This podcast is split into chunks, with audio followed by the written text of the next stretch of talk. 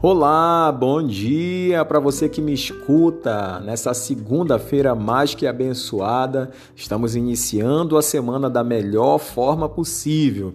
Hoje, dia 25 de janeiro, estamos aqui mais uma vez trazendo uma porção da palavra de Deus que é algo suficiente para edificar a nossa vida nessa manhã, nesse dia que Deus tem dado a cada um de nós. Olha, é, o tema de hoje é um tema muito importante que nós devemos dedicar total atenção.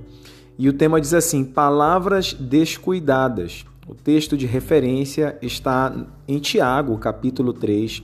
Você pode ler com calma em casa, do versículo 1 ao versículo 12. Tá? Então, Tiago, capítulo 3 do versículo 1 ao versículo 12. Ora, pelo próprio tema você já sabe, né? Palavras descuidadas, nós devemos tomar muito cuidado com tudo aquilo que a gente fala. É, eu sempre costumo dizer né, que a nossa alma ela é uma área do nosso ser que nós precisamos tomar muito cuidado. Primeiro, em relação àquilo que a gente absorve, né? Tudo aquilo que você assiste, tudo aquilo que você é, ouve, tudo aquilo que você lê é extremamente relevante para a tua saúde mental e também espiritual. Agora, a tua preocupação também ela está em relação ao outro, em tudo aquilo que você fala, tudo aquilo que você diz. Nós devemos ter muito cuidado com as palavras. As palavras elas agridem, as palavras elas têm um efeito devastador. Assim como dentro de um outro extremo, as palavras elas são para acalmar, elas são para elevar o ânimo, elas são também para transmitir afeto. Então a, as nossas palavras elas têm um poder dúbio, né? Tanto para o bem quanto para o mal, e cabe a nós avaliar a melhor forma de usá-lo e usar de fato para edificar a vida das pessoas. Nós precisamos de fato ter muita cautela com o que nós dizemos para as outras pessoas. Muitos de nós somos muito rápidos em destacar o que nós consideramos ser fraquezas nos nossos familiares, nos nossos amigos, nos colegas de trabalho, ou também em nos restringirmos aos seus erros e não em seus acertos e sucessos.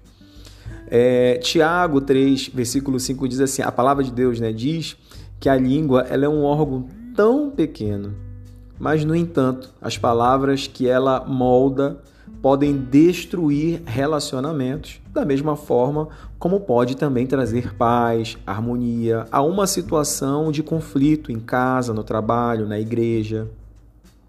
Nós devemos, de fato, né, fazer a oração que Davi fez é, no, no momento em que ele começa o seu dia. Né? Salmo 141, versículo 3 diz assim: Põe guarda, Senhor, a minha boca, vigiai a porta dos meus lábios. Que de fato nós possamos ter maior atenção em relação àquilo que a gente fala, né? E que possamos atentar para que diz Provérbios 25, 11. Como maçãs de ouro em salvas de prata, assim é a palavra dita ao seu tempo. Que você seja um instrumento de Deus nessa manhã, nesse dia, nessa semana que se inicia, um instrumento de Deus para levar a sua palavra para outras pessoas e que a sua boca possa proferir palavras de bênção, de edificação, de restauração para as pessoas que estão ao seu redor. Quero desejar uma semana de paz, um grande abraço, a gente se vê amanhã. Tchau, tchau.